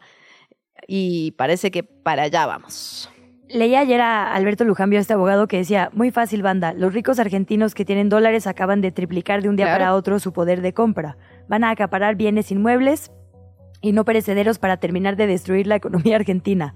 Paró la música y se quedaron con todas las sillas. Absolutamente. Comparte. Hay que decir, ahí- en- e, solo en ese punto hay que decir que, digamos, la- el mercado inmobiliario en Argentina se, se vende en dólares desde hace muchísimo tiempo, la verdad. O sea, las propiedades siempre han estado en precio dólar justamente por esto, ¿no? Si estarían en, en- en precios argentinos ahora, sin lugar a dudas, ¿no? Aumentar 50% el dólar oficial. Si bien esto no tiene un impacto ¿cómo decirlo? El dólar lo oficial en Argentina hoy no existe, nadie puede acceder a él, hay una compra restringida porque hay un cepo cambiario, entonces para comprar esos dólares es casi imposible, ¿no? Es muy, muy restringido, pero evidentemente eso sí tiene un impacto en las empresas y en los empresarios, eso sí. Pues a seguir muy de cerca lo que pasa en Argentina, porque nada de nuestra región nos es ajeno. Digo, mucho menos en este programa, claramente, amiga, te queremos. no, pero la verdad es que sí, es un espejo que hay que, que, hay que seguir, ¿eh? digamos, independientemente de mi situación personal. eh, el, todo lo que pasa en esta región, luego lo vemos replicado una y otra y otra vez. Y ayer, mira, tan así que ayer en la votación sobre la terna había uno de los papeles, lo subía también Leti, Leti Robles, que decía eh, no a la terna, viva la libertad, carajo. Híjole. Híjole. Eh, bueno, y hay un candidato también aquí de las mismas asociaciones y fundaciones que apoyaron a Milei. Digo, el independiente Eduardo Verástegui está lejos de tener la popularidad de Javier Milei, pero son esas propuestas que por lo menos ya llegaron a intentar la presidencia. ¿no? Absolutamente. Entonces, y que pueden crecer de un día al otro. Totalmente. o sea, como pasó en Argentina, de hecho. Claro, capitalizando con falsas promesas un descontento y creando enemigos imaginarios, hay que decirlo, porque Sí. ni son las mujeres, ni son el Estado, digamos, en su conjunto, ni la educación, ni las feministas, ¿no? Pero eso es a lo que han apelado discursivamente. Bueno, en un cambio, eh, pues no, no tan radical esta vez, de hecho, de, de tono, pero sí de tema. Ese me toca a mí después, ya Sí, vas a ver. por favor, cerremos con algo bonito. No, yo eh, recomendaría porque de repente es difícil, digo, afortunadamente ya no estamos solo al pendiente de lo que pasa en Estados Unidos, ya tenemos una mira muy amplia en nuestra región, pero no podemos tampoco descuidar lo que pasa en la frontera norte, el- que compartimos de 3.000 kilómetros con nuestro país vecino. Eh, y yo quería recomendar los podcasts que está haciendo The Daily del New York Times. Muy, muy bueno. Está totalmente. Y hay uno particularmente, no es nuevo, es, tiene ya unas semanas, vale la pena buscarlo. The Republican Attempt to Impeach President Biden y es el intento republicano de hacer un juicio político contra el presidente Biden. Lo que tiene este podcast que hemos recomendado aquí muchas veces, que es increíble, es que son reporteros del Times entrevistando a propios reporteros. Y si alguien entiende perfectamente qué pasa en una fuente, son los reporteros y reporteras que están ahí todos los días. Entonces cuenta de esta forma como muy especial toda la controversia, todo el, digamos, todas las acusaciones en contra de Hunter Biden, que es un personaje no solo polémico porque es un consultor privado en suelo internacional, Ajá. hijo de un presidente, sino también porque pues ha sido acusado de temas de armas, de, no se han publicado videos suyos terribles, tuvo ahí un escándalo en, en X con el propio Elon Musk diciendo que se estaba bloqueando esa información sobre él para no perjudicar a Biden, es decir, es un personaje absolutamente polémico que indudablemente está arrastrando también a su padre, que también es polémico, el presidente Biden, digo, lo sería independientemente de su hijo, pero esta dupla y la situación en Ucrania necesita de un análisis muy concreto y hay una serie de podcasts que empiezan con este, que nos guían, digamos, por las diferentes acusaciones, cuáles pueden llegar a un fin efectivamente legal, cuáles son una maniobra política que también se vale. Es decir, que no necesariamente vayan a terminar dictaminándolo culpable, Claro. no quiere decir que la gente no tenga derecho a saber quiénes son estos personajes, ¿no? Entonces te los presentan de forma, creo yo, muy completa y muy interesante en este podcast que recomendamos el día de hoy. Como ya decías, una serie de podcasts que lo explica. Es tal cual. Bueno, y cerramos sí, con otros temas absolutamente diferentes. Cerramos con buenas noticias y la verdad que es una recomendación, más que mía, es una recomendación de la reacción de que Chilangos pasa. Libros Before Tipos. Yo lo acabo de conocer, pero es las consignas del Guadalupe Reinas 2023 del 12 de diciembre al 6 de enero. Hay que leer 10 libros escritos por autoras, pero no cualquier libro, ¿no? Así de, ay, agarro y el que tengo ganas. No. Hay, bueno, también, la verdad, pero Sí, hágalo como quiera, pero esta recomendación está buena. Exactamente, pero la verdad que la dinámica sí vale la pena. El primer libro sería una lectura conjunta de libros bifortipos, eso lo puede encontrar en, en la página de esta organización. El segundo sería una autora ganadora del premio de literatura Sor Juana Inés de la Cruz. Buena, buena, interesante. El Hay que hacer la nuestra y compartirla, a ver si alguien se anima. Sí, ay, me late, me late. Lo vamos a hacer para, iba a decir el viernes, que es mañana, no sé si llegamos No, para mañana, pero... Tranquila, tranquila. Bueno, pero ya vamos tarde, ya, ya vamos dos días tarde. Sí, la verdad que sí, un poco tarde sí vamos. El tercero es un libro de una autora mencionada en una película, serie o canción. Esa está difícil. Autora... No, en unas, bueno, acaba de salir la de Fernanda Melchor. Ah, Ah, serie. sí, Ah, pero, es pero no es, no es mencionada. Bueno, Bueno, sí, la hicieron película, es verdad. Bueno, Muy buena, la, de- la dejamos pendiente. A ver, ¿Quién más? ¿Quién más? eh, autora que te ha inspirado a crear. Buena, bien. Antología escrita y antalogada por mujeres. Libro pendiente de otro Guadalupe Reinas. bueno, ya, ya es que estoy aquí ya. A ver, ¿qué- qué Pero no, no, decías? no, las- venga. Mejor la voy a hacer formalmente para no estar aquí y la subimos a nuestras redes. Ay, que nos manden las suyas también. Bueno, Estaría bueno. ¿no? Hacemos Autora- un hilo de, de sí, propias listas. me gusta. Autora que no faltaría en tu mundo utópico. Séptimo libro, publicación de una autora. Alternativas de organización política y económica. ¡Pum! Lectura sobre la naturaleza. Ahí los 10 libros que habría que leer hasta el 6 de enero. La idea Eh, es compartir nuestra lista con el hashtag Guadalupe Reinas 2023. Ajá. Si alguien nos está escuchando, etiquétenos en qué chilangos pasa Sí. y así podemos compartirnos entre todas y todos nuestras listas. Me gusta, me encantó. Así que cerramos con esto después de la depresión internacional y la caída del PRD. Sí. La Comisión Federal para la Protección contra Riesgos Sanitarios, la COFEPRIS, informó sobre la posible contaminación con una bacteria en melocotón, ciruela y nectarina de la marca HMC Farms, luego de que se llevara a cabo su retiro de los mercados de los Estados Unidos por esta misma razón. Estos productos llegaron a México, fueron importados desde Estados Unidos el 1 de mayo y el 15 de noviembre del 2023. La bacteria en cuestión causa listeriosis, una enfermedad particularmente nociva para grupos de alto riesgo como embarazadas, personas adultas mayores, personas con sistemas inmunes debilitados. Se exhorta a la población a que revise las etiquetas antes de comprar estas frutas, melón, ciruela y nectarina. Si son de la marca HMC Farms, evite comprarlas. El jefe de gobierno Martí Batres indicó que el gobierno capitalino realizará estudios sobre las afectaciones que los microsismos del martes ocasionaron en inmuebles de la zona de Mixhuac. Ba- Batres informó que preliminarmente se estima que serán evacuados ocho inmuebles, aunque aún se deben hacer las valoraciones correspondientes por parte del Instituto para la Seguridad de las Construcciones de la Ciudad de México. Afirmó que los estudios servirán para confirmar el grado de afectaciones ocasionadas por los microsismos. Hay que decirlo, en estos micrófonos la secretaria de Protección Civil, Miriam Ursúa, decía que eran entre 10 y 12 los que podrían tener un alto riesgo aquí en la capital. Estaremos pendientes, pero bueno, hay que decirlo, no cambia también a medida de que se hacen las diferentes revisiones. En una primera revisión normalmente uno tiende a ser más proteccionista para no poner en riesgo a ciudadanos y ciudadanas. Entonces hay que ver que se den los dictámenes finales de cuáles realmente están en un riesgo alto, en un riesgo, digamos, eh, peligroso aquí Sí. en la capital. Y recordar que el teléfono en caso de que usted todavía quiera hacer una denuncia es el 911, Sí, como tal- nos decía aquí la secretaria. cual. La, presidenta de la Comisión de Derechos Humanos aquí en la Ciudad de México, Nacheli Ramírez, señaló que la Ciudad de México dejó de ser un punto de tránsito para personas migrantes que buscan llegar a los Estados Unidos. Se han asentado y por lo tanto, ya que ahora están aquí, el gobierno local tiene que empezar a ofrecerles servicios prioritarios, como lo hace con el resto de la población. Durante el balance de actividades 2023 de este organismo, la presidenta señaló que han documentado un efecto boomerang, por lo que muchos migrantes llegan, se van al norte, pero vuelven. Por ello, es necesario que se incorpore una política de inserción social completa que empieza, por supuesto, dándoles fuentes de empleo. Y una vez más fue activada la alerta amarilla en nuestra ciudad, esto con motivo de una nueva presencia de heladas que persistirán al amanecer y la mayor parte del día.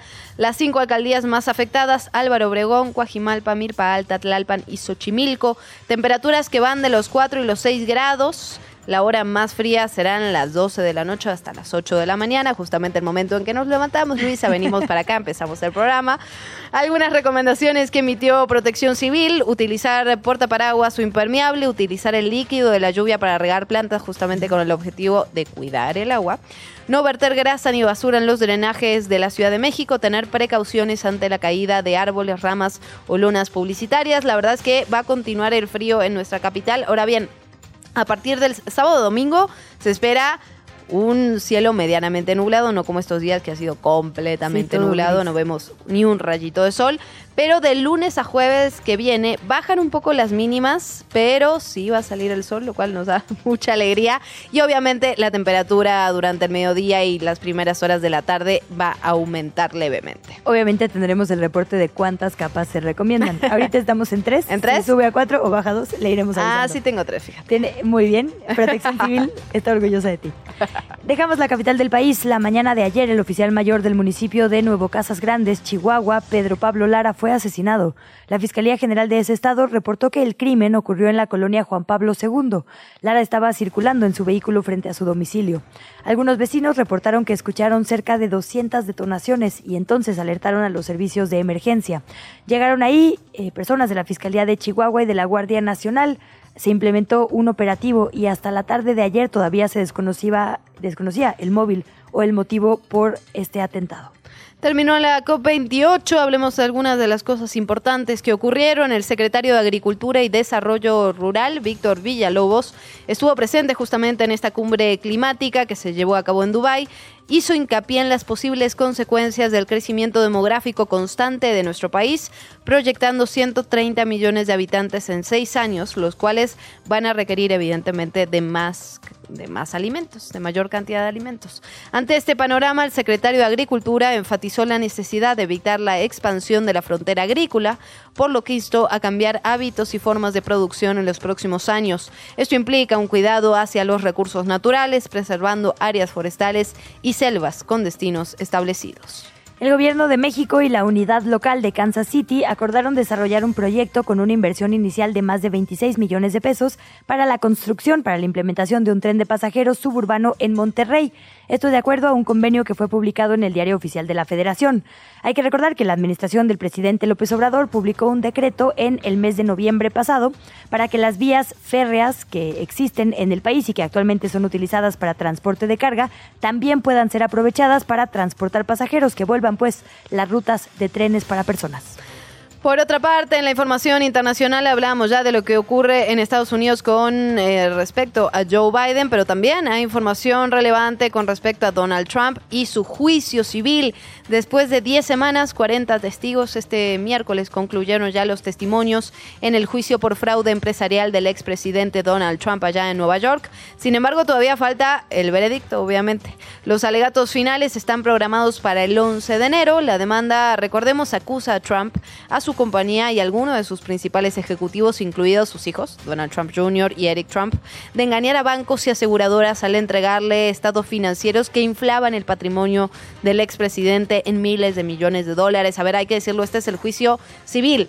Tiene muchos más frentes abiertos en la justicia estadounidense.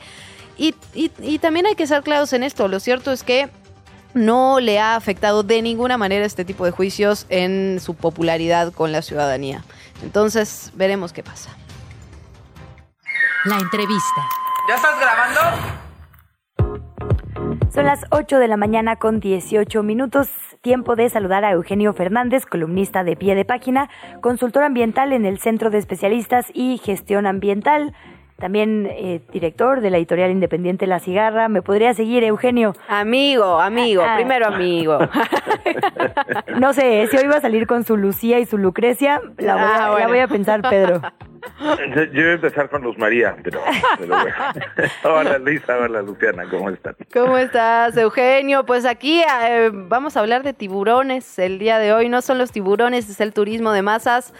Justamente en relación con lo que ocurrió en Jalisco, Eugenio, la verdad es que todos nos quedamos, digamos, un poco sorprendidos por este ataque. Siempre se dice, al menos de forma popular, que los tiburones pues no van a atacar a la gente directamente, que son muy esporádicos y pasó esto.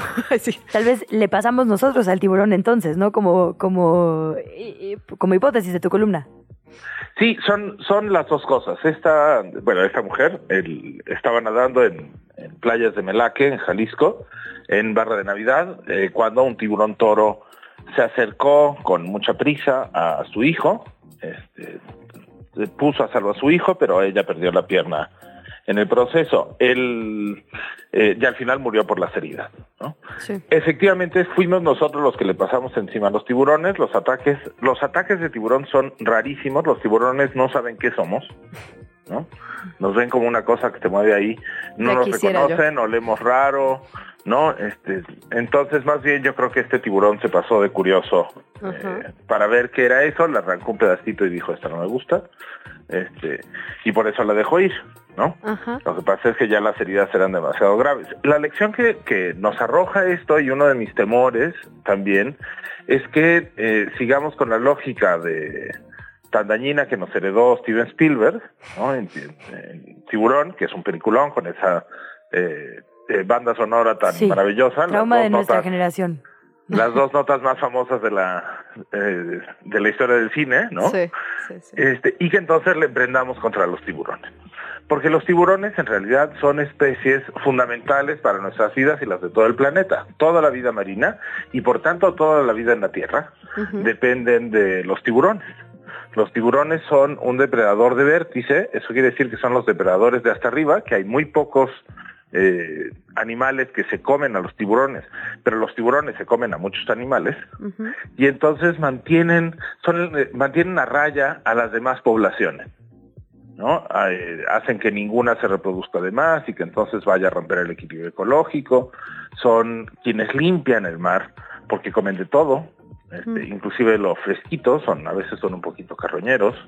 Este, el, eh, persiguen otras especies también, entonces hacen, por ejemplo, que las manadas vayan más rápido, porque entonces se comieron las manadas, los cardúmenes. Siempre me hago bolas con cómo se llaman las, eh, las especies en el mar. Este, hacen que las, las parvadas inclusive vayan más rápido y con mayor fuerza y lleguen mejor a sus sitios de anidamiento, por ejemplo, cuando son grandes migraciones, como las de los albatros, porque se comen a los animales más débiles. ¿no? Ahora- a, los, a los que quedan detrás. Eugenio, siempre, siempre hay esta discusión porque, eh, digamos, tú explicas muy bien en esta, en tu última columna de Razones Verdes que se estaba instalando, digamos, todo este dispositivo justo de turismo, estos flotadores y demás ahí en, en- la zona donde ocurrió el ataque en Barra de Navidad, en Jalisco, porque la verdad es que es una zona que efectivamente, como muchas costas, pues, y como muchas zonas, eh, pues viven entre el turismo, la pesca, eh, podríamos presentarle a nuestro país alternativas, digamos, sustentables que se dediquen a la conservación. Pienso en lo que ha pasado justo con la vaquita marina, por ejemplo, ¿no? Que se restringe la pesca, se les dan becas a los pescadores para que vivan de otra cosa. ¿Cómo le hacemos desde una política pública para proteger a estas especies? Sí, mira, el, el Barra de Navidad es exacta, precisamente un área de importancia para los tiburones y las y las rayas. ¿no? Los tiburones y las rayas son especies primas, ¿no? Son como nosotros y los y los demás primates, por ejemplo. ¿no?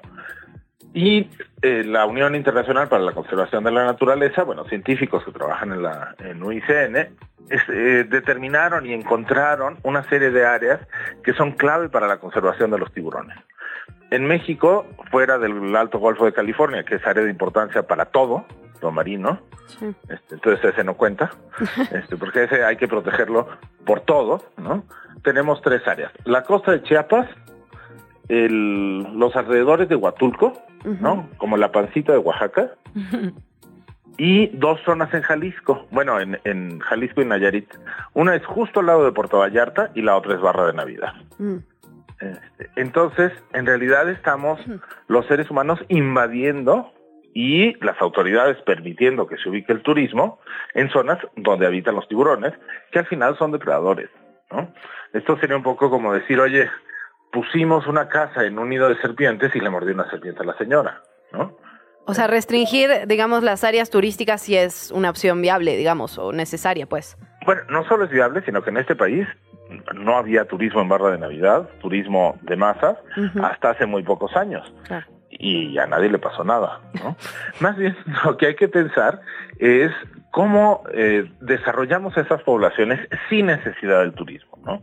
Porque cada vez más estamos hablando del turismo como un problema en todas las latitudes, a todas las alturas y en todas partes. Lo tenemos en la Ciudad de México porque nos están, eh, se nos están disparando los precios de la vivienda, no solo, también es el mercado financiero, pero en gran medida por la presencia de los pisos turísticos. Es algo que se ha tenido que, re- que regular desde Estambul hasta Ushuaia. Claro. ¿no?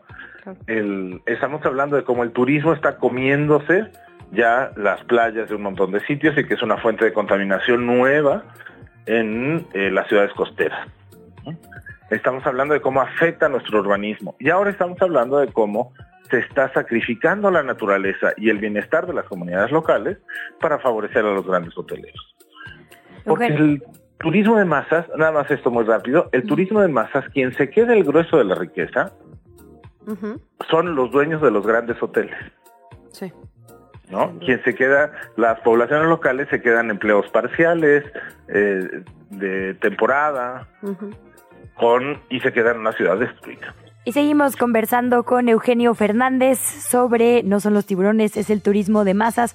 Eugenio, yo me quedo mucho con esto que decías de no culpar a los animales que básicamente reaccionan con su instinto cuando su entorno se ve amenazado, porque lo vemos cada que hay gripe aviar, las matanzas de pollitos, ahora con la, la COVID, el tema de los murciélagos se volvió también ahí como una casi persecución ridícula desde la humanidad, ¿no?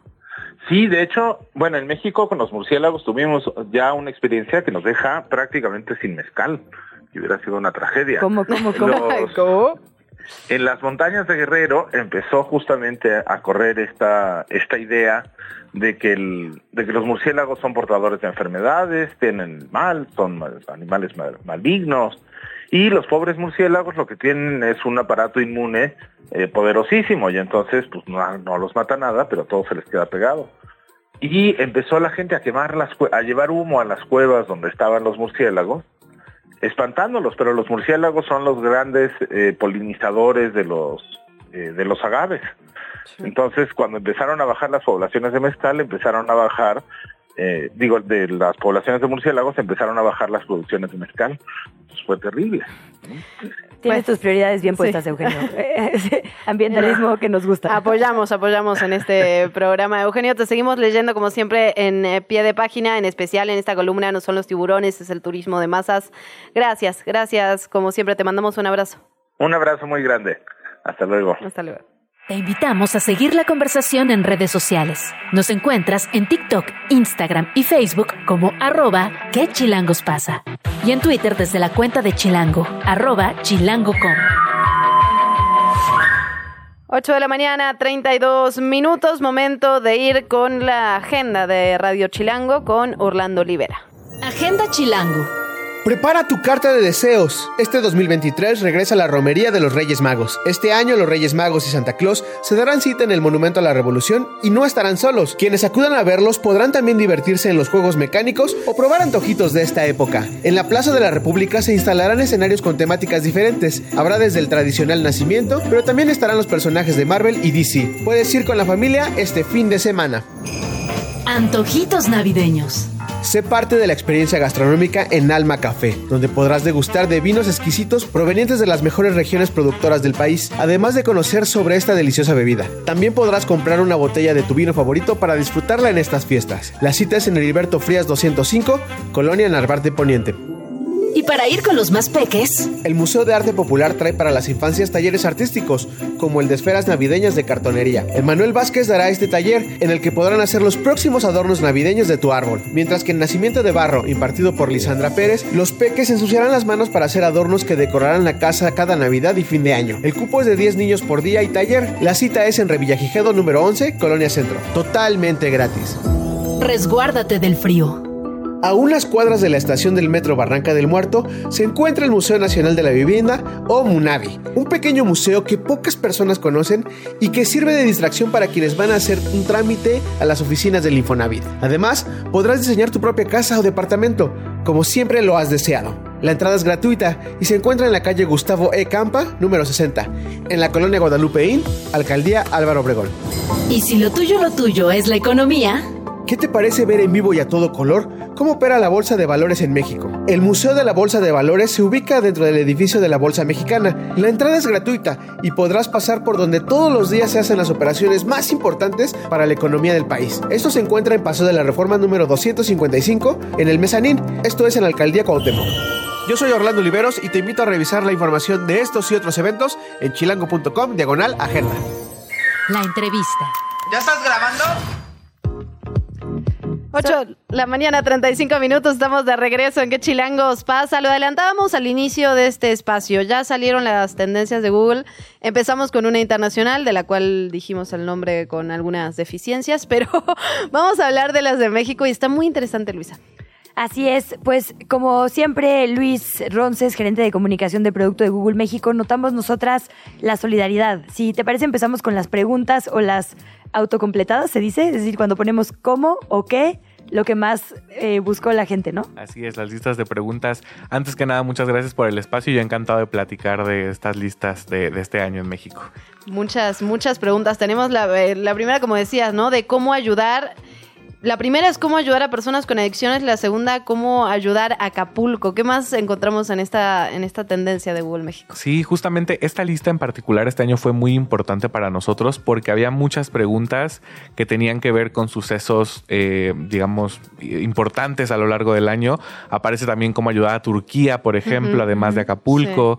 Eh, de repente veíamos cómo ayudar a una persona con ansiedad o depresión también en la lista, personas con dislexia, eh, niños con problemas de conducta y nos dábamos cuenta que todas las preguntas tenían que ver justamente con una buena voluntad, ¿no? Del Sí. mexicano de querer hacer bien por los demás, de querer ser solidario ante fenómenos naturales y estaba muy interesante darnos cuenta de que este año en particular las primeras preguntas en la lista sobre cómo ayudar tenían que ver con cosas como tan nobles, ¿no?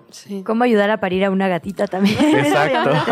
sí, porque podría ser cómo hacerse rico, cómo invertir en acciones de Google. ah, Y no, es justo cómo ayudar, cómo ayudar, cómo ayudar.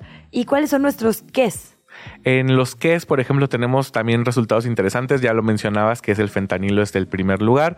Pero también en segundo lugar tenemos que es una persona no binaria que hace mucho match con nuestra lista de diversidad que también creamos de manera especial este año. Y nos damos cuenta que estos temas de actualidad que comienzan a ser importantes para continuar las conversaciones de diversidad e inclusión están siendo ya el tope de búsquedas en México, ¿no? Entonces Sí. nos da mucha esperanza justo ver que la gente está queriendo informarse para entender mejor cómo usar el lenguaje inclusivo y saber un poco más, ¿no? De esto.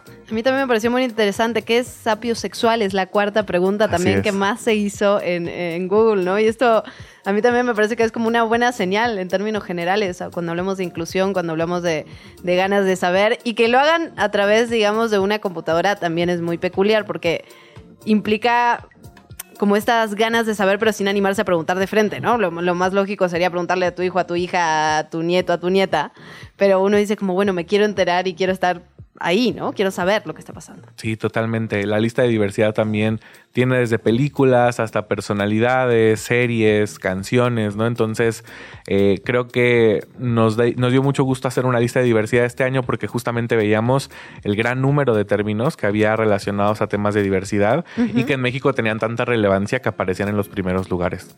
Y en sus listas, digamos, tradicionales como In Memoriam, obviamente tenía que estar Chabelo, ¿no? Chabelo en primer Es una lugar, locura lo sí. que significa para este país. Sí, totalmente. Yo la verdad es que quizá mm, esperaba que Matthew Perry, por ejemplo, por la resonancia que tiene Friends también en, en el país, Claro. y que al final en la lista global él aparece en primer lugar, quizás se robar el primer lugar este año, pero no, en realidad las búsquedas también de México en este año nos dan una pista de que todavía somos bastante endémicos, buscamos cosas muy locales y Chabelo Sí, se quedó en Karina el Fernández, lugar. Ricardo Rocha. Julián Figueroa justamente en Claro. segundo lugar, así es. A ver, Luis, ¿qué te sorprendió de esta lista? Acostumbrado a ver listas todos los años, digamos, me imagino que siempre hay cosas muy peculiares que dices, oye, esto no estaba o esto apareció recién. ¿Qué cosas te han sorprendido de este año? Sí, mira, a mí una grata sorpresa fue ver que se coló en la lista de deportes la Copa Mundial Femenina. Ah, Eh, me parece que en, las, en los años pasados habíamos tenido sobre todo predominancia de partidos, los clásicos, el Mundial, por ejemplo, que el año pasado fue como una gran conversación, y ver este año la resonancia que tienen las mujeres en los deportes en la lista, que tanta gente las buscó y las posicionó en los primeros 10 lugares de términos, me parece una gran sorpresa. ¿Y es acorde a lo que está pasando en el mundo o si es un fenómeno mexicano? Es decir, ¿hay más deportistas mujeres googleadas en general? En otros países, por ejemplo en Colombia, apareció en primer lugar de la lista de deportes. Entonces no creo que sea algo exclusivo de México. Creo que en varios países estamos viendo esta resonancia y justamente las listas nos ayudan a darle pulso a este tipo de conversaciones. Bueno, también en personas, ¿no? En personas más buscadas, peso pluma, digamos, que, que nos sorprende, pero por ahí también está Wendy Guevara, dentro de las Así 10 es. más buscadas en el país, ¿no? Totalmente. Y la primera en la lista de diversidad, la Sí. persona, digamos, de la comunidad LGBTQ más buscada este año en México. Eh, y justamente se cuela en las primeras 10 personas más buscadas en México. Y eso es también para nosotros muy interesante y- y de mucho orgullo. También supongo que en Google les interesa el tema de acontecimientos. Hay mucho, mucha búsqueda, lo sabemos en los medios de comunicación, de temas utilitarios, ¿no? Sí. Como que siempre queremos saber qué hacer, cómo estar prevenidas y prevenidos ante, por ejemplo, eventos naturales. Sí, totalmente. A mí lo, lo que me, me sigue dando mucho orgullo de esta lista de acontecimientos es darme cuenta que a pesar de que hay otras listas de entretenimiento, de música, de cantantes, la gente ante temas serios como conflictos, como desastres naturales, sigue usando Google para informarse al respecto, confía en la información que damos en la plataforma y hay de todo en esa lista de acontecimientos, ¿no? Eh, me Ay, parece... perdón, se ve que la gente, por ejemplo, meteorito, ¿no? Que viste de que en la red social viene un meteorito, tienes miedo por la news, Exacto, sí. googleas. O hay un Tal cual. avistamiento de ¿No? repente y te metes a buscar, sí, exactamente. Siempre hay así una noticia falsa de que un meteorito ahora sí le va a pegar a la Tierra, ¿no? Y es el número dos. Sí, es el número dos, abajo de Sismo Fuerte, que también aquí en la Ciudad de México, yo creo que somos nosotros los que en México estamos posicionando esas búsquedas. Es que es la verdad, con, con justa razón, oigan. La Totalmente. verdad. Sí. Y también veía, en el internacional, obviamente las guerras ocuparon un espacio muy importante en las listas. En México no estamos exentos, pero no es nuestro primer lugar. Así es, justamente esto de sismo, lo de meteoritos se llevan los primeros lugares. Aparece la guerra en Israel y Gaza y también algunos otros acontecimientos como el huracán Otis, por ejemplo, que a pesar de que tiene poco tiempo de haber pasado, se posiciona también entre los primeros 10 términos. Luis, nos contabas un ratito acerca de la información, digamos, geolocalizada, ¿no? De, de dónde se busca qué cosa. Cuéntanos cómo lo podemos encontrar en, en Internet. Totalmente. Cuando te metes a Google y pones el año en búsquedas 2023, te aparece el sitio oficial donde puedes ver todas las listas y en cada término le puedes dar tu clic para que abra una página de Google Trends que despliega, entre otras cosas, un mapa de México por estado en el que puedes ver también qué estados tuvieron más tendencia de ese término en particular. Sí, me imagino que en el norte no habrá muchas búsquedas de sismo, pero sí de fentanilo, ¿no? Ahí vale la pena saber Va- quién exacto, ir, buscando. ir analizando cómo es que se va moviendo el término está interesante en el mapa. Y, perdón. No, eh, te iba a preguntar un poco sobre el proceso para hacer este tipo de listas. Nos decías que en este año agregaron, digamos, algo que no tenían, que es la de diversidad. ¿Cuál es el proceso? ¿Cómo empiezan? ¿Cuándo lo hacen? Cuéntanos un poco de este proceso interno Claro. de Google. Nosotros empezamos en noviembre, eh, estas últimas semanas de noviembre, digamos que comenzamos a hacer el corte de las listas. Ujú. Si algún suceso importante pasa después de ese corte, tenemos que reajustarlas Mm, porque es claro. importante para la información. Pero en general, Google Trends tiene un equipo de curadores que nos ayuda a darnos una lista general de términos y de acuerdo a las temáticas más recurrentes en esa lista, vamos haciendo las listas eh, particulares. Entonces, si de repente aparecen hasta arriba nombres como Peso Pluma, como Shakira, como Taylor Swift, decimos, ¿por qué no hacer una lista de música? ya que Mm, aparecen claro. tantas personas que se dedican a eso en la lista Claro. y se decide hacer una lista de música, ¿no? De, de- de esa manera va funcionando el acomodo. Para nosotras que jugamos mucho con la nostalgia, eh, tenemos justo esa edad en la que estamos entrando a ser señoras, pero nos negamos un poquito. Eh, y justo jugamos mucho con eso. Está padre, eh, veo saliendo un poco el tema de México, que también tienen estas como cápsulas del tiempo. Y entonces te puedes meter a ver cuando nosotras éramos chavas, David Beckham era el futbolista. Sí. Y entonces cómo cayó del 99 ahora que ya no aparece en las listas, ¿no? Como que Ah. puedes ir viendo justo las tendencias que para ti significan alguna etapa de tu vida, cómo se han ido moviendo. Sí, este año en particular, por cumplir 25 años, Google hizo una lista especial de los términos históricos más buscados A desde ver. que se creó Google Trends en 2004. ¿no? Entonces aparece de repente en esa lista la performance más buscada en este tiempo, Beyoncé en Coachella, por ejemplo. Claro. El fashion icon más buscado, Rihanna. Eh, la songwriter más buscada o la autora de canciones más buscada, Taylor Swift. Y ese tipo de cosas eh, nos ayuda también a nosotros a ver justo cómo evoluciona la conversación digital, no solamente este año, sino a nivel histórico, y trae muchos datos interesantes esa lista también.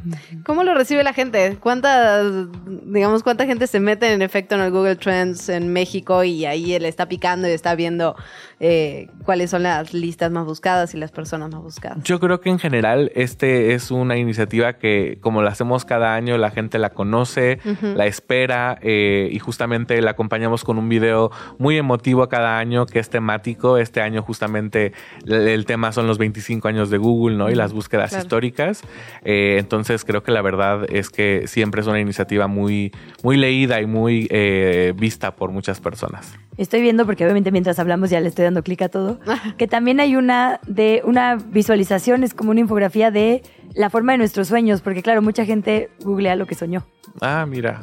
Qué locura, Sí, no lo había Trends pensado. hay un montón de contenido Sí. que explorar. Literal, son como las continuaciones a cuando la gente le, puso- le pone qué significa soñar sobre. Está interesantísimo. ¿Alguna vez han googleado eso? No. Ah, un par de sí, veces, yo, sí, también, yo, yo también. debo confesarlo. Que, que se me caen los dientes, me ha pasado. Bueno, perdón. Yo me lo llevo a terapia, la verdad. tendencia. Ah, bueno, sí, eso también es una buena Eso recomendación. Es una buena opción. Me voy a sumar. Pero me encanta que, por ejemplo, la canción más buscada, porque hoy, claro, hoy arrancamos, la con, te lo contábamos con la canción más buscada a nivel internacional, pero en México, y tiene todo el sentido, la verdad, son las mañanitas, ¿no? Para Ah, escucharlas claro. en los cumpleaños. Sí, también a nivel histórico fue la canción más buscada eh, desde que Ah, se en creó México. Google Trends. ¿En No, serio? a nivel global, Ah. Happy Birthday fue la canción más buscada en Google. Eso está- habla de nuestro humor, no somos más festivos que, digo, porque hay canciones para todo. Y la receta, receta de pastel, que Receta también tiene pastel, sentido. así es, O sea, exactamente. ¿La receta cuál? La receta de pastel. Universal, o sea... Sí, a nivel global la más buscada es la las recetas de pastel. sí. A ver, ¿qué más hay? Bueno, es que acá, mira, me parece que es terrible porque Luisa Cantú se va a poner muy contenta. Yo debería saltar esta información, Yo siempre pero he voy dicho a que decir. tengo razón sobre ¿Cuál eso. es No, el atleta deportista más buscado? No es Messi. No, no es Messi, es Cristiano Ronaldo, Luisa Cantú. Aunque no sé si por motivos deportivos, amiga, tengo que decirlo. La verdad, bueno, aunque la copa en la que jugó Messi este año sí se posicionó en primer lugar, por lo menos en México, la League's Cup. La League's Cup, así es. Que ahí significa que efectivamente su plan de negocios tenía sentido. Hay mucha gente mexicana que sigue los partidos en Estados Unidos. Sí, justamente apareció en primer lugar. eh, y como lo dices, el atleta más buscado a nivel histórico, Cristiano Ronaldo. Luisa Cantú está muy contenta por eso, Luisa. Yo siempre le he dicho que es mejor que Messi, pero bueno, es una discusión que Google, cuando Google te da la razón, no hay mucho más Sí, que hacer. La verdad que sí. Oye, Luis, nos encantó platicar contigo. Están buenísimas, la verdad, eh, todas las tendencias. Nos podemos meter ahí y seguir picándole de manera eterna. Pues, como Así decías, es, hay un sí. montón de cosas. ¿no? Todo el año va a estar disponible y también Ah, a nivel buenísimo. histórico lo puedes seguir consultando. Las listas de cada año están disponibles para siempre. Eh, y pues bueno, gracias por el espacio y también me encantó platicar de esto. Bienvenido siempre. Ojalá que sea la primera conversación de muchas. Muchas gracias. La entrevista. 8 con 47 hay una tercera edición del desfile de la Policía de la Ciudad de México. Si usted no lo conoce, es momento de que se lo presentemos. Marcela Figueroa, subsecretaria de Desarrollo Institucional de la Secretaría de Seguridad Ciudadana. Muchísimas gracias, bienvenida. ¿Qué tal, eh, Luisa, Luciana? Un gusto saludarlas y a toda su audiencia. Muy buenos días. Muchísimas gracias, subsecretaria, por este tiempo. Cuéntenos un poco de esta tercera edición del desfile de la policía aquí en la capital. ¿Cuándo es? ¿Cómo es? ¿Cómo nos preparamos? ¿Cómo, cómo asistimos? Así es, pues queremos invitar a todas y todos los habitantes de la Ciudad de México, a las niñas, a los niños, que nos acompañen este domingo 17 de diciembre. Vamos a celebrar el Día de la Policía de la Ciudad de México, que se celebra desde 1995, pero con desfile lo celebramos, eh, esta es la tercera edición. Participarán cerca de 2.500 policías de la Ciudad de México.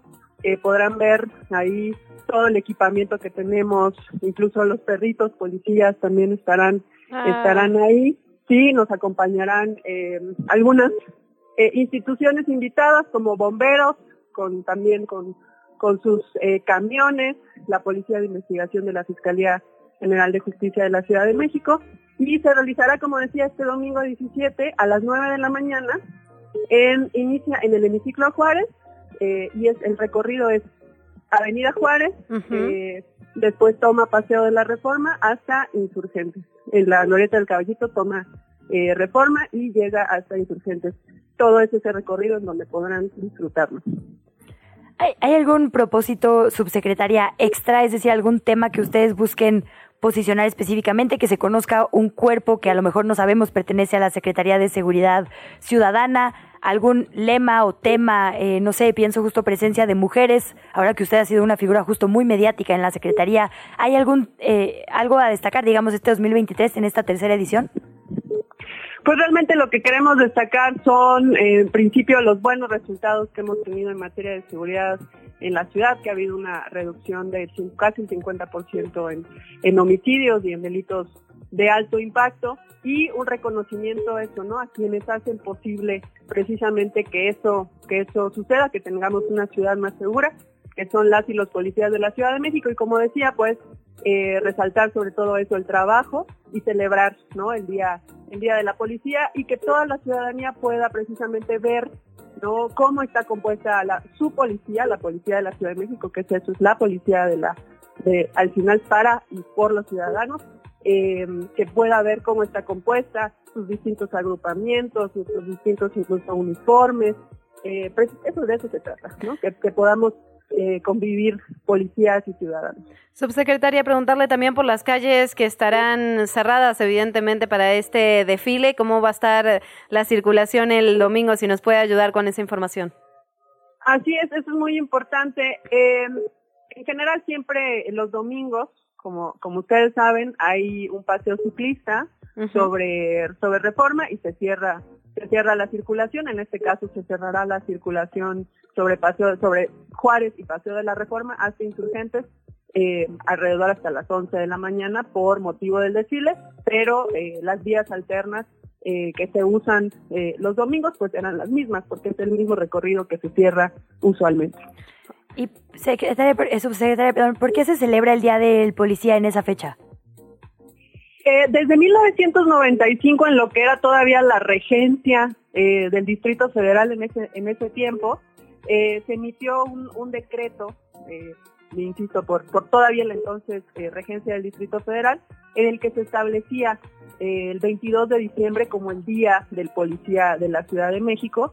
En distintos estados hay diferentes días, pero en el caso de la Ciudad de México, pues de eso, desde 1995 se, se estableció esa fecha que cumple pues 28, 28 años justo, justo este año. Pues subsecretaria, agradecerle muchísimo su tiempo. Ahí estaremos el domingo. Muchas gracias. Al contrario, les esperamos el domingo. Muchísimas gracias y que tengan buen día.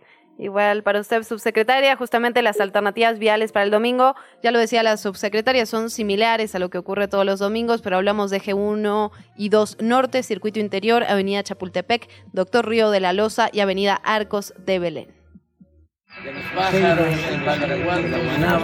La mañanera. Quieren prohibirla, imagínense. Esta mañana, obviamente, se le preguntó al presidente Andrés Manuel López Obrador a quién va a elegir, puesto que dos veces el Senado no pudo ponerse de acuerdo para eh, definir a una finalista en las dos ternas que fueron enviadas para sustituir a Arturo Saldívar en la Suprema Corte de Justicia. Ahora tendrá que hacerlo el presidente. Lo que dijo es que cuando termine de desayunar les va a hablar a las tres candidatas, a las tres integrantes de esta última terna, a eh, Lenia Batres, Erendira Cruz Villegas y también a Berta Alcalde Luján para tomar una decisión después de conversar con ellas. Dijo textualmente que está en un predicamento porque las tres son mujeres de primera. Por otra parte, el jefe de gobierno Martí Batres estuvo también a la conferencia matutina y se habló de este plan tan pero tan polémico que fue cuestionado incluso por familiares y por organizaciones que tiene que ver con el nuevo censo de personas desaparecidas. Escuchamos brevemente al jefe de gobierno y seguimos platicando. Sobre el tema de la búsqueda de personas reportadas como desaparecidas, Partimos del principio de que las comisiones de búsqueda se crearon para buscar personas, no para acumular listados. En ese sentido, en consecuencia, en la Ciudad de México desarrollamos una metodología de búsqueda que le llamamos metodología de búsqueda generalizada. Bueno, y de hecho explicó que era parte de lo que se había estado pidiendo, que se explique la metodología. Dijo que está compuesta de cuatro pasos. Integrar bases de datos, confrontar los datos de esa base con registros administrativos, organizar jornadas de búsqueda individualizadas y finalmente formalizar las localizaciones. A ver, esto es parte de lo que se hace. La integración de las bases de datos se hace también en la Comisión Nacional de Búsqueda. Recordemos que los datos que ahí están son de las fiscalías estatales, de la federal, de muchos organismos. Eh, bueno, esto es lo que está ocurriendo en este momento, la conferencia matutina, lo seguiremos platicando, pero nos quedamos sin tiempo, que nos tenemos que ir, me dicen. Nos tenemos que ir, pero se queda en excelentes manos. A continuación vienen Sopitas, Greta y Max, y a nosotras nos puede escuchar en repetición en nuestro podcast, en donde usted escuche su música o sus podcasts, básicamente cualquier plataforma, y en nuestras redes sociales. Arroba que chilangos pasa, Twitter, Instagram, Facebook, arroba Radio Chilango, ahí estamos en X. Gracias y hasta mañana. Esto fue ¿Qué chilangos pasa? Conducido por Luisa Cantú y Luciana Weiner. Una producción de Radio Chilango. Escucha un nuevo episodio de lunes a viernes en tu plataforma de podcast favorita.